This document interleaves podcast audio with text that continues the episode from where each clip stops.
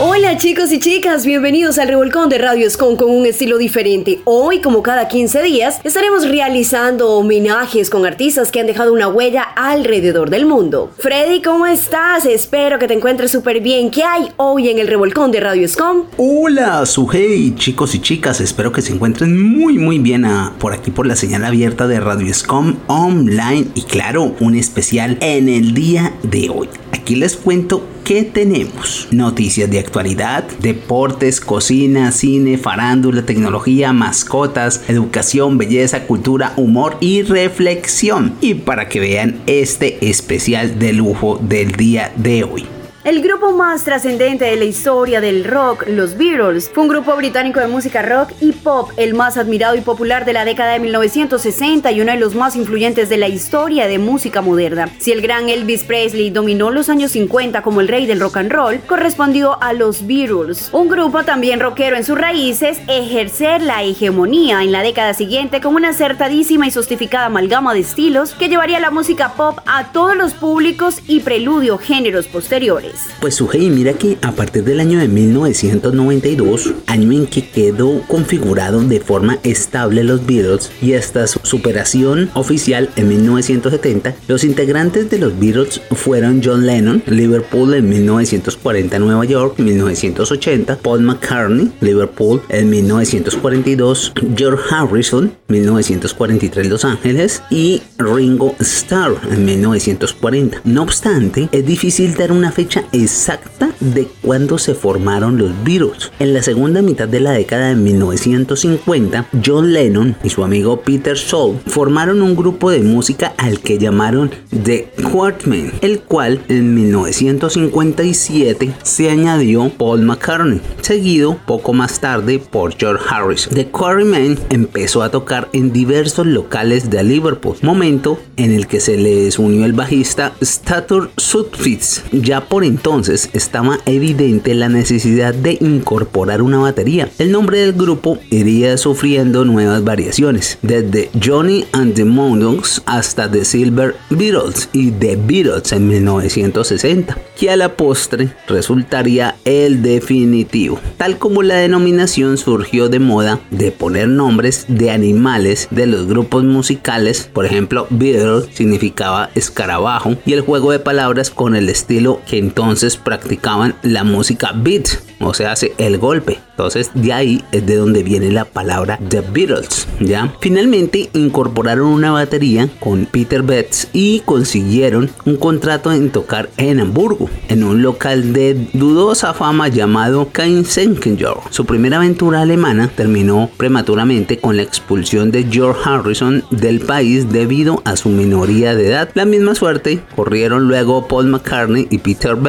aunque por no minoría de edad, sino por Gamber pero bueno, Suhei, cuéntanos acerca de qué se trataba la virolmanía. La virolmanía, pese a la nula repercusión, la experiencia en Alemania había dado consistencia al grupo, aunque a principios de los 60 no parecía más que otra de las numerosas bandas que desde el triunfo del rock and roll estadounidense a mediados de los 50 cultivaban con pasión este género en el Reino Unido, interpretando o versionando temas de Elvis Presley, Chuck Berry y otros grandes rockeros americanos. Los Beatles, sin embargo, habían comenzado a componer e interpretar sus propias canciones y gozaban ya de cierta fama, tocaban en pequeños clubes de Liverpool como The Carven y eran conocidos en el área de Liverpool, pero todavía ningún sello discográfico había llamado sus puertas. Pero mira algo, después de toda esta biografía, ¿por qué no nos cuentas qué pasó con ellos? Nunca más volvieron a reunirse. John Lennon murió asesinado el 8 de diciembre de 1980 en Nueva York y tenía 40 años de edad. Fue incinerado sus cenizas y fueron esparcidas en el Central Park de Nueva York. Los tres restantes Beatles se reunieron mucho más tarde en los años 90 para grabar junto a Jeff Lynne dos canciones de la época post-Beatle de John Lennon, Free as Beer y Real Love,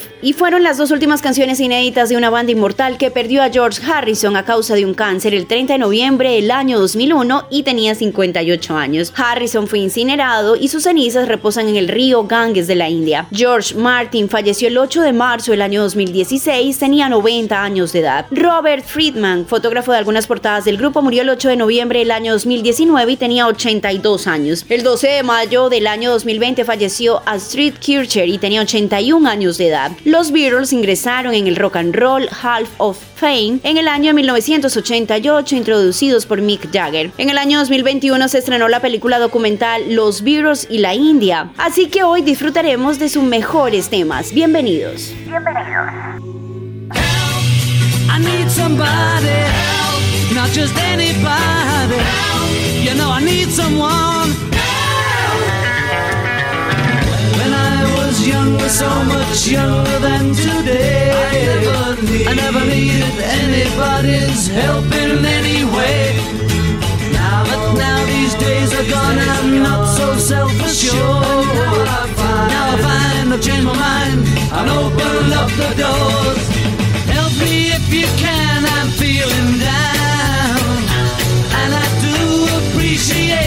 being around. Help me get my feet back on the ground. Won't you please, please help me? And now my life has changed in so many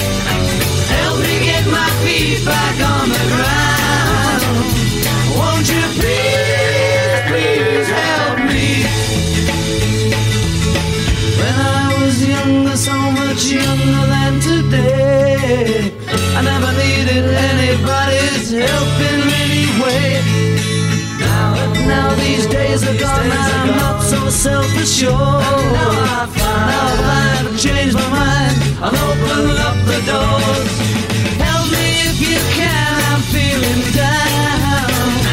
And I do appreciate you being around.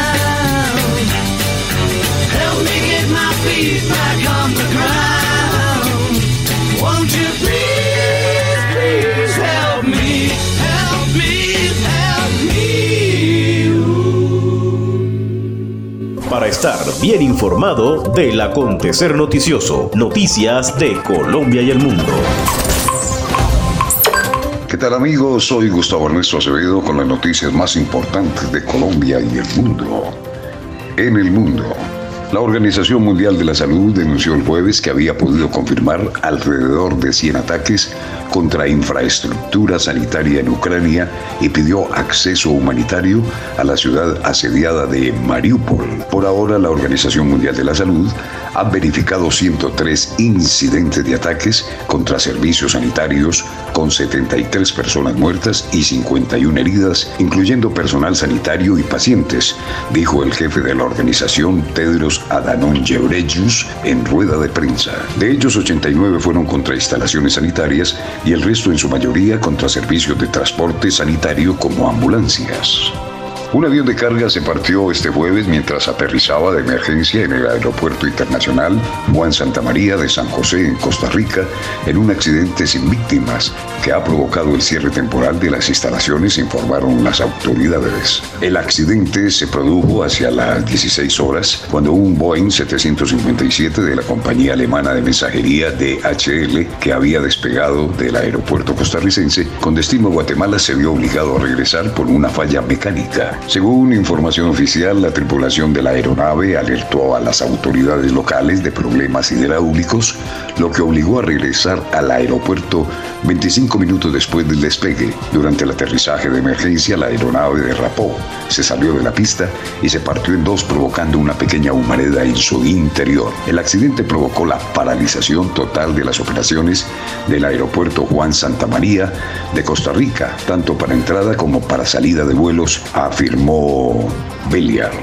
En Colombia, la Corte Constitucional extendió la declaración del estado de cosas del sistema penitenciario y carcelario del país, al constatar que existe una violación de los derechos fundamentales de las personas privadas de la libertad que son recluidas en inspecciones, estaciones y subestaciones de policía y unidades de reacción inmediata URI.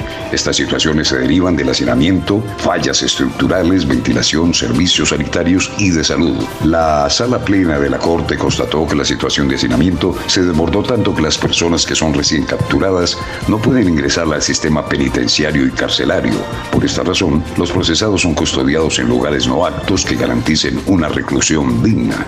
Dairo Antonio Úsuga David, más conocido con el alias de Otoniel, presentó a través de su abogado defensor una lista de peticiones a la Corte Suprema de Justicia antes de ser extraditado a Estados Unidos. Entre ellas están que no lo vayan a juzgar por un hecho anterior o diferente a los que motivan la extradición, que no sea sometido a torturas y tratos crueles e inhumanos o degradantes. Pide también que no se le dé un tratamiento desigual por razón de su nacionalidad, que no se le imponga pena de muerte, que no sea extraditado a un tercer estado sin el consentimiento del gobierno de Colombia y que se le posibilite el contacto con su familia. Ante estas dos últimas solicitudes, la Alta Corte manifestó que tales requerimientos se escapan de la órbita funcional de la Corte Suprema de Justicia en la medida en que esos puntuales aspectos están sujetos a la determinación de las autoridades extranjeras en pleno ejercicio de su soberanía nacional. Y estas fueron las noticias más importantes de la semana con Gustavo Ernesto Acevedo desde Buga, en Colombia, para el Revolcón de Radio Escon. En el Revolcón de Radio Escom, la mejor información del mundo del deporte. Hola, hola, bienvenidos una vez más al Revolcón Sports de Radio Escon. Les habla su locutor Alejandro Molano. Bueno, oyentes, la tenista colombiana Camila Osorio derrotó por sets de 6-3 y 7-6 a la turca Ipek Oz en octavos de final de la Copa Colsanitas. Asimismo, se instaló en cuartos de final del torneo WTA de Bogotá. Con este triunfo se le da la opción de asegurar por tercera edición consecutiva en este torneo un cupo entre las ocho mejores jugadoras del certamen. El velocista Daniel Felipe Martínez ganó la cuarta etapa de la Vuelta al País Vasco, es tercero en la general mientras que Primo Roglic sigue de líder. La fracción se llevó a cabo entre Vitoria Gasteiz y Zamudio de 185 kilómetros, que contó eso sí con cuatro pasos montañosos ideales para así depurar el lote y la general. El corredor colombiano del equipo Ineos ganó 10 segundos de bonificación y en la general es tercero a 11 segundos de Roglic. Los Clippers de la NBA derrotan a los Phoenix Suns. El equipo de Los Ángeles líder de la conferencia oeste y cosechan así su victoria en los últimos cinco partidos. Los Clippers han recuperado a su jugador Norman Powell y así derribaron a un Phoenix sin ninguna de sus estrellas y continúan con su puesta a punto para lograr un play-in que encararía su mejor momento de la temporada NBA. El Frankfurt de Alemania empató con el Barcelona en el juego de día de los cuartos de final de la Europa League. En este partido el conjunto alemán dio sorpresa al minuto 48 poniéndose en ventaja. El encargado de la anotación fue el volante Asgard Nauf. Luego vino el empate del Barcelona y el encargado de meter el gol para el equipo catalán fue Ferran Torres. Al final todo quedó en tablas, un agónico empate 1 a 1. Bueno amigos, no siendo más, los invito a que se levanten de esa cama, sí señores, de esa cama, salgan a un parque al aire libre y hagan deporte, pero eso sí siempre recuerden con las medidas de bioseguridad. Recuerden también que me pueden seguir por las redes sociales como Alejandro Molano 2002. Hasta pronto.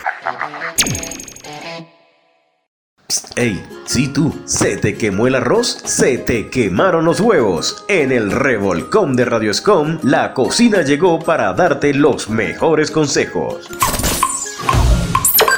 ¿Qué tal amigos de Radio Escon? Hoy les quiero compartir una rica receta de una ensalada hawaiana para que la aprendan a hacer en casa para eso necesitamos dos cucharaditas de aceite, una pechuga de pollo sin piel cortada en tiras delgadas, una cucharadita de sazonador, lechuga, un aguacate pelado y cortado en cubitos, dos tomates también cortados en cubitos pero sin la piel, una taza de piña fresca eh, cortada de la misma manera, una bolsita de crema de leche y media cucharadita de mostaza y una cucharadita de miel. Para esto vamos a empezar eh, calentando nuestro sartén con el aceite.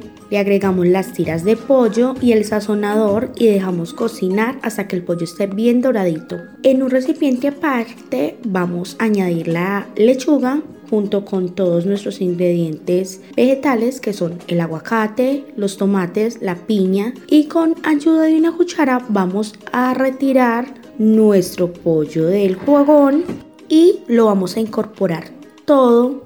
Después, en un recipiente aparte, vamos a hacer la otra mezcla que es la crema de leche, la mostaza y la miel y con un tenedor vamos a rociar nuestra ensalada y está lista para servir. Depende del tipo de gusto, también se le puede añadir jamón cortado en tiritas o en cuadritos como deseen. Espero les haya gustado, la practiquen en casa y recuerden que les mando muchos besitos y abrazos desde aquí de Manizales. Se despide de ustedes, Lu DJ. Chao, chao. La alfombra roja del jet set en tu sección cine.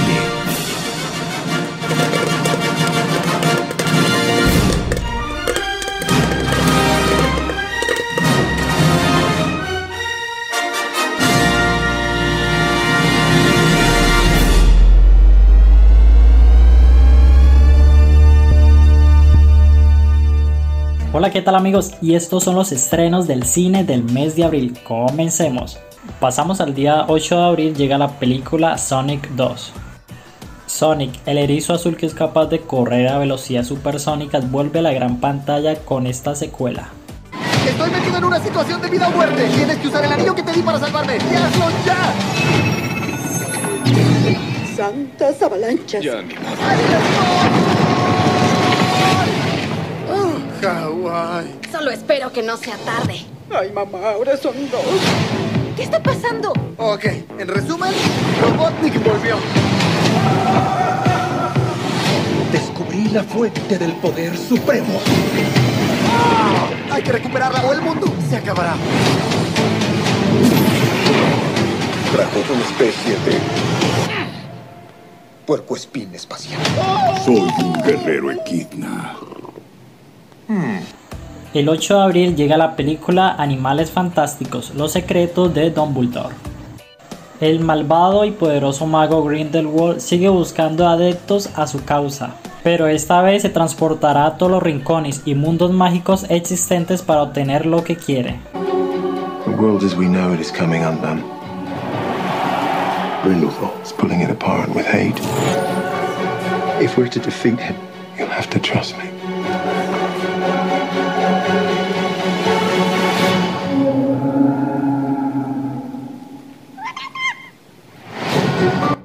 El 13 de abril tendremos la película Ambulancia, Plan de Huida. Unos hermanos ladrones intentan dejar atrás a la policía de Los Ángeles después de secuestrar una ambulancia para escapar del robo de un banco. Esto.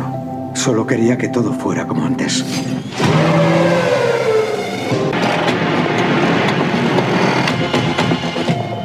¿Qué desea, gente? Estamos con un traslado. Oiga. Denos 20 minutos. Será rápido, me he escapado del trabajo. Le prometo que no robaré el banco. Oh, ¿De verdad? ¿Porque me dejaría sin trabajo? vale, está bien, está bien. Genial. Pase. Gracias. De nada. Vámonos, Dani. Van a tener una gran anécdota que contar esta noche. ¡Fuera! ¡No disparéis a ningún pony! El día 22 de abril se estrena la película El hombre del norte. Islandia. En el siglo X, un príncipe nórdico emprende una misión de venganza después de que hayan asesinado a su padre. ¿Por quién derramaste tu última lágrima? Tío Fjolner. ¡Corre! ¡Te vengaré, padre! ¡Te... Te salvaré, madre.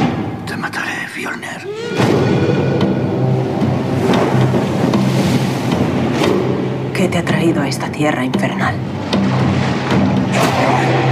Recuperar lo que me fue robado. ¿Qué te robaron? Pasamos al día 28 de abril, llega la película El peso del talento. Nicolas Cage, con problemas de dinero, acepta hacer una aparición pagada en la fiesta de cumpleaños de un superfanático millonario, Pedro Pascal. Pero en realidad es un informante de la CIA, ya que el fan multimillonario es un capo de la droga. The gentleman's birthday party. I'll take it. What's his name? Javi. Look, if Javi wants me to fuck his wife or watch me watch him fuck his wife, that's a no-go. You understand? That's no bueno. I am Javi. Nick Cage. ¿Es Kate? That's fucking cool. I am so happy that you're here. Is this supposed to be me? It's grotesque.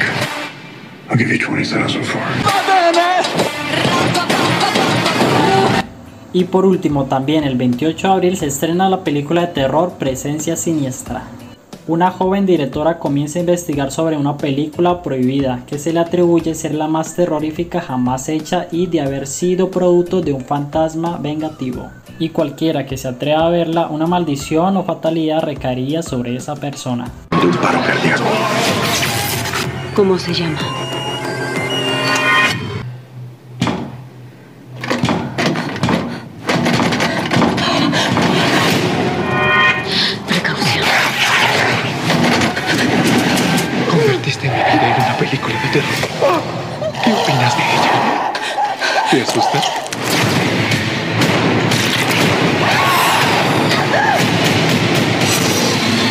Bueno amigos, eso es todo por hoy. No olviden suscribirse para que estén pendientes de los estrenos de cada plataforma y del cine. Nos vemos.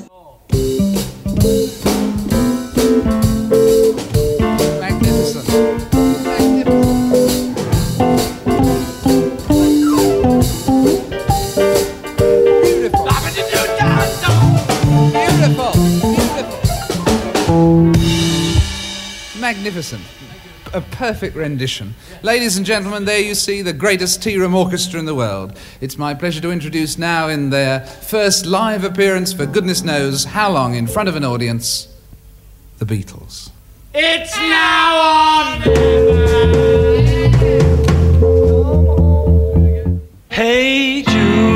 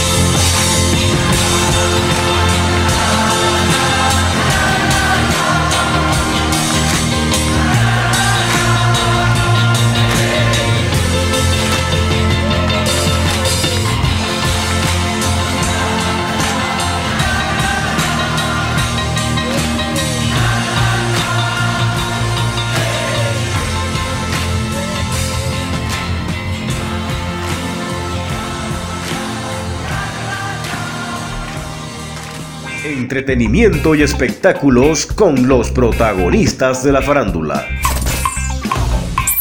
Les saluda Sofía Rabaxoni en una nueva edición de Entretenimiento y Espectáculos. Iniciamos nuestra ronda de noticias esta semana con Will Smith, quien sigue perdiendo trabajo debido a su conducta en los premios Oscar. Para algunos productores de Hollywood, después de la agresión de Will Smith a Chris Rock en los Oscar, trabajar con el actor se convirtió en un negocio arriesgado. Por ello, muchos de los proyectos de Smith volvieron a guardarse en el cajón después de toda la polémica que provocó cuando se descontroló en la entrega de los premios el pasado 27 de marzo. Según el diario The Sun, Netflix y Apple TV se retiraron de la disputa por llevar la historia biográfica del actor a la pantalla. Netflix y Apple TV, por su parte, han retirado silenciosamente sus ofertas para una película biográfica respecto a Will Smith. También dijeron que trabajar con Will se ha convertido en un negocio arriesgado y ahora planean trabajar con más estrellas familiares como Michael B. Jordan y Mike Epps, según explicó la fuente. Y eso no es todo, según The Hollywood Reporter, el trabajo en la cuarta parte de la película Bad Boys se detuvo, mientras que una película de acción titulada Fast and Loose se suponía que protagonizaría Will Smith también se suspendió. Hollywood, tratando silenciosamente de incluir a Will Smith en la lista negra por un incidente por el que se disculpó dos veces, debe ser uno de los ejemplos más obvios del racismo sistemático que aún está presente en la industria, se quejó otro usuario. Así que buena suerte a Will Smith. Pasando a otras informaciones, les comentamos que la nieta mayor de la reina Elizabeth II quiere un encuentro con el príncipe Harry. Sarah Tyndall, prima del príncipe Harry y nieta mayor de la reina Isabel II, quiere un momento a solas con el duque de Sussex para hablar con él sobre sus conflictos con la familia. Una fuente de la revista New Idea Royals asegura que la hija de la princesa Anne quiere poner a Harry contra la pared. El problema es que supuestamente Meghan Markle lanzará su nuevo podcast en Spotify justo durante las celebraciones del jubileo de platino de la monarca de 95 años. Para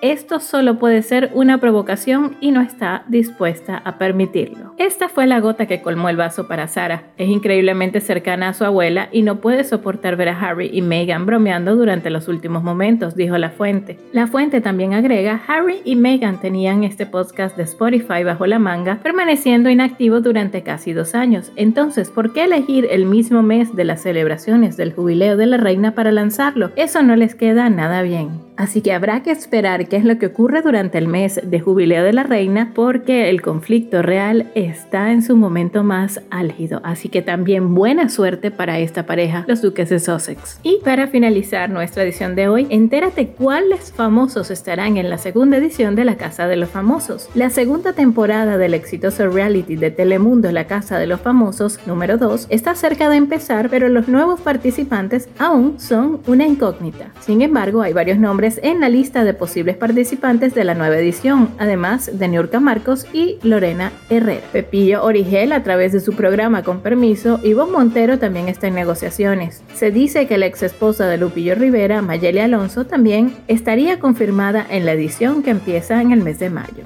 Así que pendientes con estas informaciones de la nueva Casa de los Famosos porque seguramente dará mucha tela que cortar, así como fue la edición pasada con la actriz venezolana Alicia Machado. Y así nos despedimos en nuestra edición de hoy, amigos del Revolcón. Les narró Sofía Rabaxoni. Continúen con la buena música de Radio Escon. Música para tus oídos.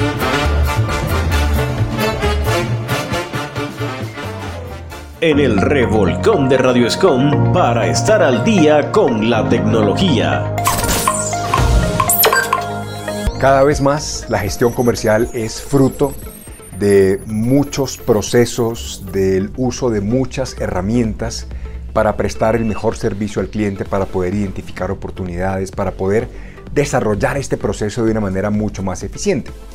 Por eso la tecnología es sin lugar a dudas una de las más poderosas herramientas en el arsenal de todo asesor comercial o de todo negocio en su proceso de ventas. Porque especialmente en estos últimos meses y a raíz de toda esta situación hemos visto cómo en muchas organizaciones se han redoblado esfuerzos para poder brindar herramientas a la fuerza comercial para que tenga una mejor gestión. Sin embargo, para muchas personas la tecnología la ven es como, como una amenaza, ¿no? O como algo que no genera valor. ¿Para qué voy a llenar esta información? ¿Para qué voy a decirle a un cliente que use estas herramientas, esta aplicación o este otro servicio si eso podría eventualmente limitar mi gestión como vendedor y qué tal que ya no me necesiten. Todo lo contrario. Cuando hablamos de tecnología hablamos de múltiples herramientas que nos facilitan la gestión comercial. Hablamos por ejemplo de sistemas de información, hablamos del conocido CRM, hablamos de cosas que nos puedan facilitar el proceso de incorporación con los clientes. Hablamos, por ejemplo, de aplicaciones móviles. Hablamos de nuestra página web con funcionalidades que son autogestionables por los clientes. Hablamos de todo lo que significa automatización de marketing, es decir, cómo podemos programar respuestas automáticas, dar información de un proceso a un cliente, de un despacho, cómo cada parte del proceso, antes, durante y después que trabajamos con un cliente, podríamos fortalecerlo si realmente le diéramos toda la capacidad y usáramos en todo su potencial las diferentes herramientas que tenemos a nuestra disposición o que la compañía ha desarrollado. ¿Por qué la tecnología es una poderosa herramienta comercial? Sus diferentes frentes.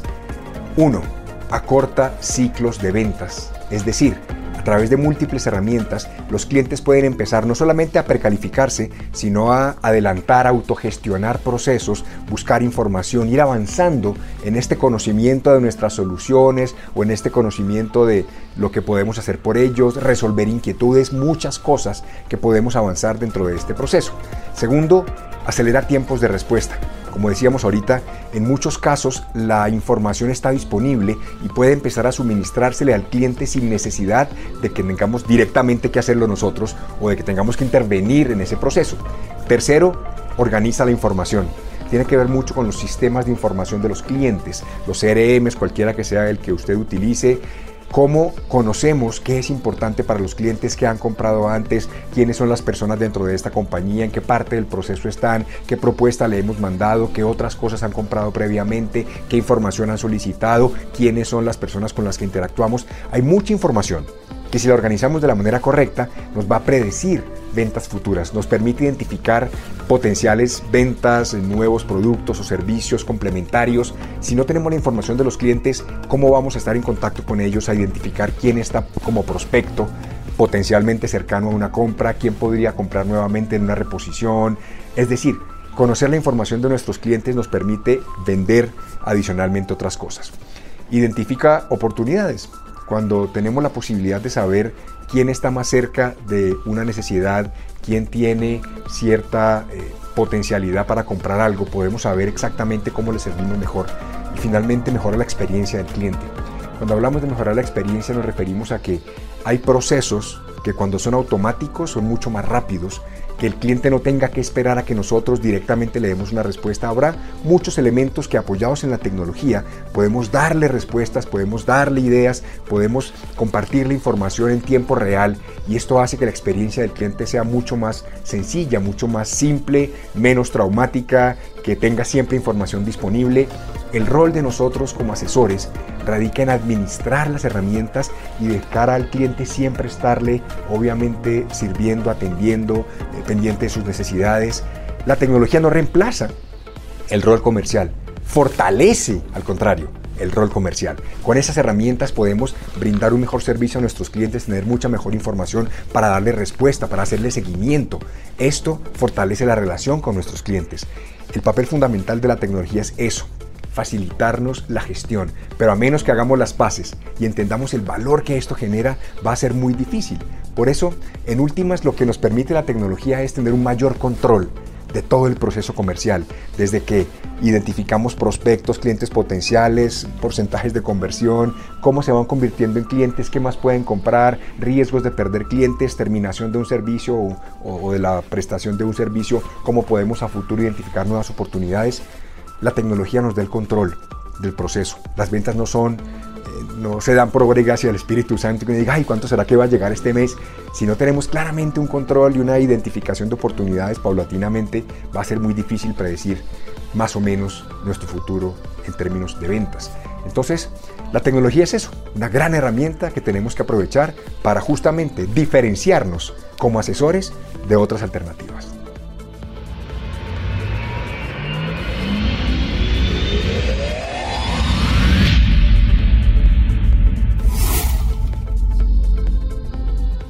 Y ahora, la sección de mascotas. Revuélcate con tu peludito en el revolcón de Radio Escom.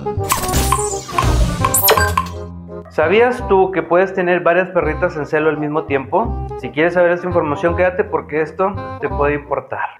Una de las preguntas que me han hecho últimamente y es muy, pero muy raro es que si puede haber varias perritas que estén en celo al mismo tiempo. Y esto es importante que lo sepas principalmente si eres de las personas que rescatan perritas. Aunque esta información le puede servir bastante para las personas que tienen criaderos, no voy a dar lo que viene siendo cómo hacerlo, sino solamente te voy a explicar. Ya si tú quieres saber cómo poder sincronizar a varias perritas que entren en celo en la misma temporada, eso ya es una asesoría con un costo de 400 pesos. Pero déjame decirte que sí, puedes tener varias perritas que entren en celo. Químicamente se puede hacer una sincronización. ¿Qué quiere decir esto? Que te pueden utilizar medicamentos u hormonas para que varias perritas dentro de un hogar o dentro de un lugar se puedan sincronizar y que entren en celo al mismo tiempo. No necesariamente en el mismo día, sino que entren en celo en la misma temporada. Y esto pues obviamente les beneficia mucho a las personas que son creadores porque pueden llegar a tener en venta varios perritos en una temporada. ¿sí? En lugar de esperarse cierto tiempo o cada que las mascotas entren en celo, ellos pueden hacer una sincronización. Pero eso no es el punto. El punto es cuando tú eres una persona que tiene varias perritas en un lugar, aquellas personas que rescatan perritas. Hay algo que se le conoce como una sincronización. ¿Y qué quiere decir esto?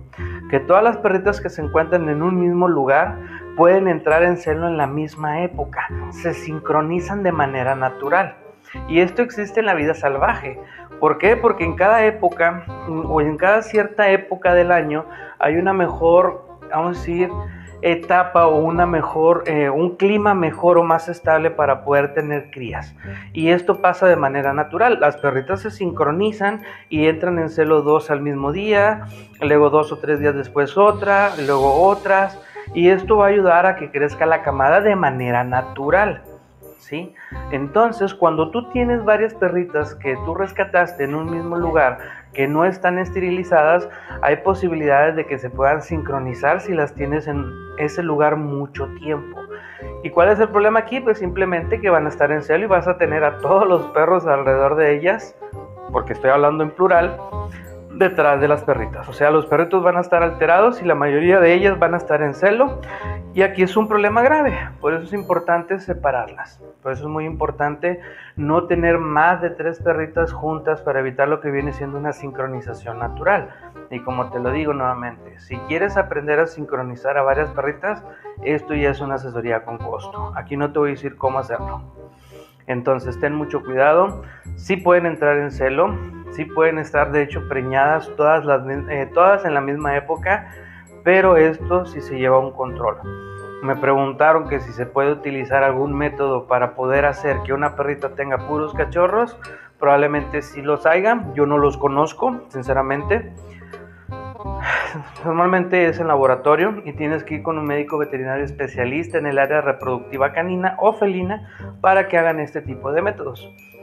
Obviamente para la sincronización de perritas o gatitas también tienes que ir a un médico veterinario especialista si lo quieres hacer de una manera exacta. Si no, puedes utilizarlo con una asesoría. Una asesoría te va a ayudar a guiarte paso a paso. Pero ya un médico veterinario especialista que tiene años en el ámbito de la reproducción, te puede dar exacto lo que viene siendo el medicamento, la dosis y lo que viene siendo las fechas para que entren en celo. Espero que la información te haya gustado. Si es así, ya sabes qué hacer. Dale pulgar hacia arriba. Comparte la información con tus amigos y familiares. No te olvides de suscribirte a mi canal de YouTube y de seguirme en redes sociales. Recuerda que, e, estos consejos y esta información te doy porque tu médico veterinario soy. Nos vemos hasta la próxima y no te olvides comprar mi libro que se llama Cómo cuidar una mascota con un costo de 150 pesos. Nos vemos hasta la próxima. Recuerda que una mascota de mente sana es una mascota de cuerpo sano. Nos vemos hasta la próxima. La cima del conocimiento, la cuna del saber, en el revolcón de Radio Escom, Educación. Hola y bienvenidos. El día de hoy les traigo 6 tips básicos para que empiecen a usar tecnología en la planificación de sus clases. Acompáñenme. Primer tip, nombra los archivos. Del mismo modo que cuando tú fuiste estudiante y era necesario que colocaras tus datos personales según las consignas del profesor, es importante, aún más importante, que tú determines dónde, de qué forma y bajo qué estructura tus estudiantes deben de poder rotular un documento, un archivo o una presentación. ¿Esto por qué? Porque ahora es bastante sencillo crear un montón de información y tú te imaginas tener una clase de 30 estudiantes donde cada uno de manera arbitraria decide colocarle un título ¿Cómo encuentras esa información? Tómate un tiempo, enséñale a tus estudiantes a que diseñen y respeten la estructura oficial de rotulado que emplearás para cada actividad dentro de tu clase. Tip número 2. Organiza tus links. Del mismo modo que preparas tu material físico, debes de preparar tu material digital. Una forma muy sencilla podría ser tener previamente ya guardada en tus favoritos aquellos links, aquellas webs aquellos videos que tú quieres que tus estudiantes observen en clase. Ahorrarás tiempo y minutos de distracción y estarás listo para empezar y ocupar tu tiempo en lo que es realmente importante, el conocimiento y el trabajo en clase.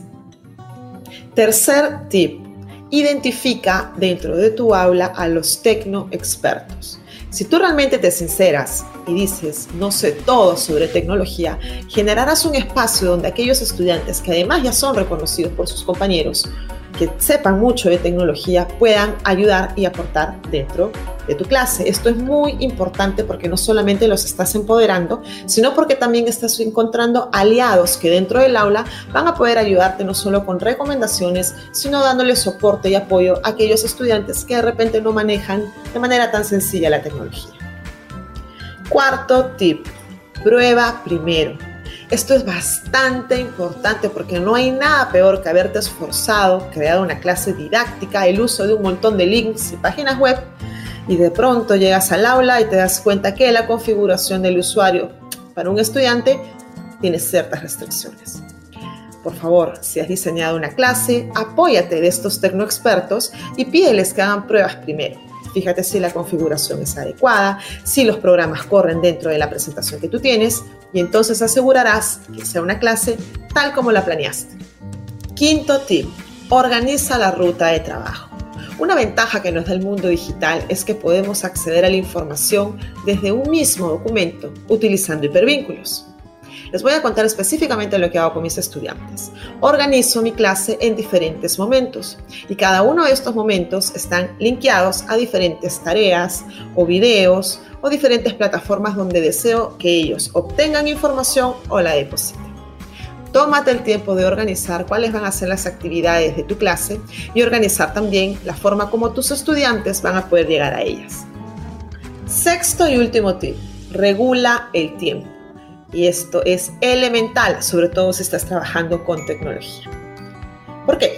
Porque los chicos pueden ir distrayéndose, no necesariamente están perdiendo el tiempo, pero si la plataforma, la aplicación o la herramienta les resulta bastante interesante, quizás hasta intenten explorar. En ese sentido, da tiempo y cronometra las actividades. Lo que yo hago, por ejemplo, en clase es colocarles de manera visual el cronómetro y voy dejando que ellos vean el tiempo que va transcurriendo, cuánto les falta para terminar la actividad y ayudo dentro del aula indicando, quedan dos minutos, vamos terminando, aliento a que se organice. Esto va a ser de mucha utilidad, sobre todo si requieres trabajar múltiples actividades dentro de una sesión de clase. Muchas gracias por haberme escuchado, espero que esta información te sea de utilidad y si consideras que también podría servirle a alguien, por favor comparte. Dejo aquí mis canales para que puedan inscribirse. Por favor, sigan difundiendo la información. Cuídense mucho. Chao, chao. Porque para ser bella no hay que ver estrellas. En el Revolcón de Radioscom, mantente al día con los mejores tips de belleza. Hola, yo he tenido acné durante dos años. He ido con tres dermatólogas y nada. Hasta antibióticos he tomado. ¿Hay algún tipo de acné que no se quite o por qué nada me funciona? Claro, ay, es que el acné, ¿quién diría? O sea, es una enfermedad tan contrastante, o sea, hay acnés tan severos y acnés tan levecitos. Hay acné de bebés, hay acné de niños, de adolescentes y de adultos. Entonces, es una enfermedad crónica. Esto quiere decir que dura mucho tiempo. Si hay cura, claro que la debe de haber, pero si algo está fallando y si ya llevas tanto tiempo, habrá que descartar algún asunto hormonal, algún asunto de suplementación, de alimentación, eh, incluso, por ejemplo, esto de las alteraciones hormonales, hay desde alteraciones leves hasta algunas muy severas y eso puede ser el motivo por el cual no has mejorado. Pero también yo quisiera hacer este énfasis, o sea, no sé, o sea, ya viste a tres dermatólogos, pero yo siempre les digo, no brinquen y brinquen de doctor. O sea, si vas a tu consulta por acné y el primer mes no te fue tan bien, no te desesperes. El acné es una enfermedad que toma tiempo, sobre todo un acné moderado a severo. Créanme, o sea, el acné no se cura en una cita, en dos citas, en tres citas. O sea, el acné es trabajo en equipo y constancia. Entonces, si no les va bien el primer mes, regresen con su dermatólogo y explíquenle, platíquenle, porque muchas veces a cualquiera nos puede pasar. Hay veces que yo en consulta he llegado a dejar antibióticos y no me han funcionado y ni modo, nos vamos a la segunda línea o a, la, o a lo que digan las guías, pero es algo que nos puede pasar, entonces debe de haber comunicación, porque tampoco hay medicamentos mágicos y todos los acnés son diferentes, entonces yo te aconsejo eso, o sea, vuelve con el dermatólogo que más confianza te haya dado y que revalore tu caso. O sea, quizá merite hacer algún estudio, quizá amerite hacer un ultrasonido para ver cómo están tus ovarios, revalorar, o sea, volver a interrogar y volver a revisar y ni hablar, o sea, retómalo, porque si no, te digo, el acné es una enfermedad crónica inflamatoria, entonces si tú la dejas a libre evolución, a la larga va a haber más cicatrices, brotes y las cicatrices en el acné a veces eh, son un reto todavía mayor que tratar el acné activo. Y bueno, si ya tomaste antibióticos, no te preocupes, aún hay muchas otras alternativas de manera sistémica que podemos indicar. Pero vuelve con el dermatólogo que más confianza te dio. Ni modo, a veces así es esto, así es la medicina. A veces se necesita una segunda cita, una tercera cita. Ten la confianza de hablar con tu médico. Ese es, ese es algo, uh, no, ese es algo súper, súper importante que, que, es difícil de entender y más, y ahorita se ha manifestado mucho. Yo sí se los digo con todas y me vale madre si se ofenden, es a ver, sí, y, y, lo mencionó el, el, doctor Alcocer hace poco, no hay, no hay enfermedades así que sean iguales para todos, hay pacientes. Si a, ta, si a tu comadre le funcionó la mascarilla, no sé qué, y a ti te, a ti te puede, o sea, es, es algo de, como dices, trabajo en equipo, constancia, y a veces no sale, o sea, es, es este, te, sí podemos tener como, de acuerdo al conocimiento científico, ciertos eh, protocolos, ciertos, o sea, ok, a ver, esto es bacteriano, esto es micótico, viral, pues va esto, pero eh, requiere tiempo y, y, esa es bien complicada. Yo ahora sí que como buen puberto tuve, tuve esa bronca y no, bueno, una cantidad de... Y no funcionó la primera, la segunda, hasta la tercera. Sí. Y, y, hay a veces asociados que la dieta, que el estrés. O sea, es, un, es una cuestión complicada, sí. como lo mencionas. Nosotros les pedimos eh, paciencia, cooperación y comprensión respecto a que no este de que, ¿y cuándo sale la vacuna? No va a salir mañana. Ah, ¿por qué? Se tardan. Ok, ahí está la información. Este, y sí, digo, a mí me vale, se los digo así. Porque viajar es nuestra pasión, llega el turismo a El Revolcón de Radio Escom. Saludos desde el bello y colorido municipio de Salento. Aquí comienza nuestro viaje por el eje cafetero, en Colombia. Todo el mundo que visita Colombia reserva unos días para conocer el eje cafetero. Y yo lo entiendo, porque si hay una palabra que describe esta zona, esa es belleza. Lo primero que has de hacer es elegir el lugar donde te quieres alojar los días que vengas. Yo te recomiendo Salento, un lindo municipio pensado para atender las necesidades del viajero. Aquí, además de tiendas y restaurantes, encontrarás todo tipo de alojamiento, desde hostels para mochileros a elegantes hoteles boutique, pasando por ecorretiros con vistas al valle. Pero lo más importante de todo es que en Salento tienes wifi gratis. Esto sí que es atender bien al viajero. Otra buena opción para alojarte es Finlandia. Tiene el mismo estilo de casas coloridas que Salento. Es algo más grande y menos turístico. Pero no has de preocuparte por eso. Aquí también saben tratar muy bien al visitante. Pero volvamos a Salento, porque quiero mostraros algo. Concretamente esto. ¿Qué os parece? Por cierto, no me estoy refiriendo a la iglesia, hablo de los coches. Estos vehículos llamados Willys son todo un icono del eje cafetero. Los Willys son esos jeeps creados por el ejército norteamericano en los años 40, que pintados de colores son perfectos para moverse por los caminos de esta comarca. Como podéis ver, son ideales para conocer gente y establecer relaciones. porque el contacto humano es parte del atractivo. Además estos carros son un misterio que la ciencia es incapaz de resolver. Porque cuando ya es físicamente imposible que pueda entrar una persona más, los Willys demuestran que sí se puede. Muy bonitos estos pueblos, ¿verdad? Pero no nos engañemos, nadie viene hasta aquí buscando municipios.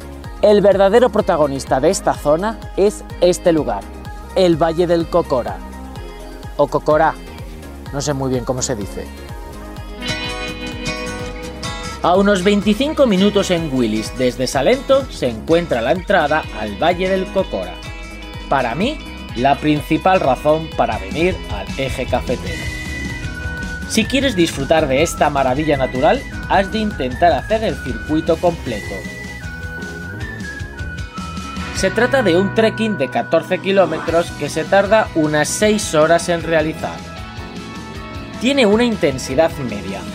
No hay que ser un montañero experto en subir 8000.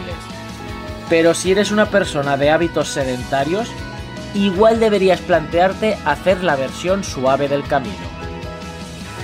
Te perderás este tramo de puentes, bosque nublado y ríos. Pero al menos podrás disfrutar de las verdaderas protagonistas del valle. Las palmas de cera del Quindío son una especie nativa y exclusiva de esta zona. Pueden llegar a alcanzar fácilmente los 60 metros de altura, siendo los árboles de palma más altos del mundo. Además son todo un símbolo del país. De hecho, ostenta el título de Árbol Nacional de Colombia. Y el mejor lugar para disfrutar de estos magníficos ejemplares es aquí, en el Valle del Cocora, o Cocorá, como se diga. Lo que viene a ser ir a visitar a David y su familia. La finca La Coca es un cafetal familiar cuya principal actividad es el cultivo y producción de café de forma totalmente ecológica. Además organiza tours por su finca a grupos reducidos donde podrás conocer de cerca cómo es la vida en una pequeña plantación cafetera. Sus tours duran toda la mañana. Vienen acompañados de almuerzo, paseos por el paisaje cafetero y sobre todo contacto con la realidad de los cafetales colombianos. No hay mejor forma para despedirme de vosotros y de estos cuatro maravillosos días en el eje cafetero tomando una buena taza de café colombiano. Montado en un Willis, me dirijo a mi siguiente destino. Nos vemos en el próximo viaje. ¿Dónde? No lo sé. Una pizca de humor y toneladas de alegría. Todo esto y más en Humor, al mejor estilo del revolcón de Radio Escom.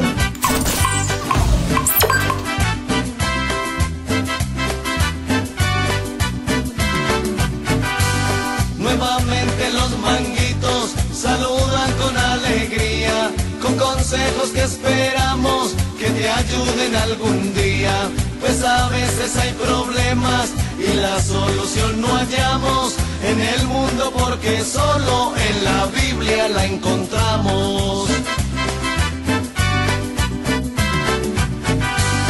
Hermano mío, te invito a que andes en bendición. No importa cuál sea el problema, buscar es la solución. Primero haz una oración para que la puerta se abra y te dé la bendición por medio de su palabra. Si te sientes solo y triste y sufre tu corazón, Juan capítulo 14, para ti es la solución. Por eso no te confundas con problemas que hay aquí, pues Dios está preparando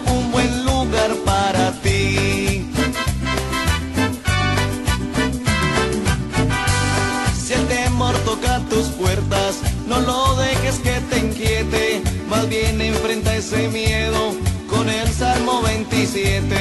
El Salvador es la luz por dónde caminaré. Si Él defiende mi vida, yo de nada temeré.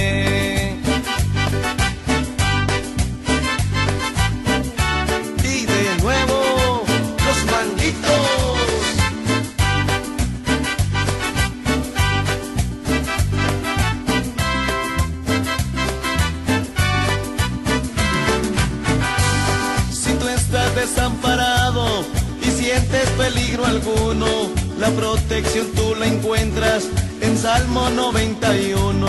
Por más que hayan amenazas y digan que ya es tu hora, busca el amor del Altísimo y su sombra protectora. Ven, descansa en el Creador de la vida y de la tierra. Él te apacientará, vencerá todas tus guerras. El de corazón humilde, quien nos mostró con su amor. Mateo 11:25, que Él es el consolador. Dios te ama y te ha escogido, te lo digo de verdad, para que andes revestido con verdadera humildad. Él no abandona a sus hijos, eso tú jamás lo pienses. Él nos ama y lo comprueba en 3.12 Colosenses. Cual sea tu dificultad, la solución es la Biblia. Ella es agua en el desierto, para ti, para tu familia. Por duro que sea el camino, camina con Jesucristo. Te lo dicen con amor, el grupo de los manguitos.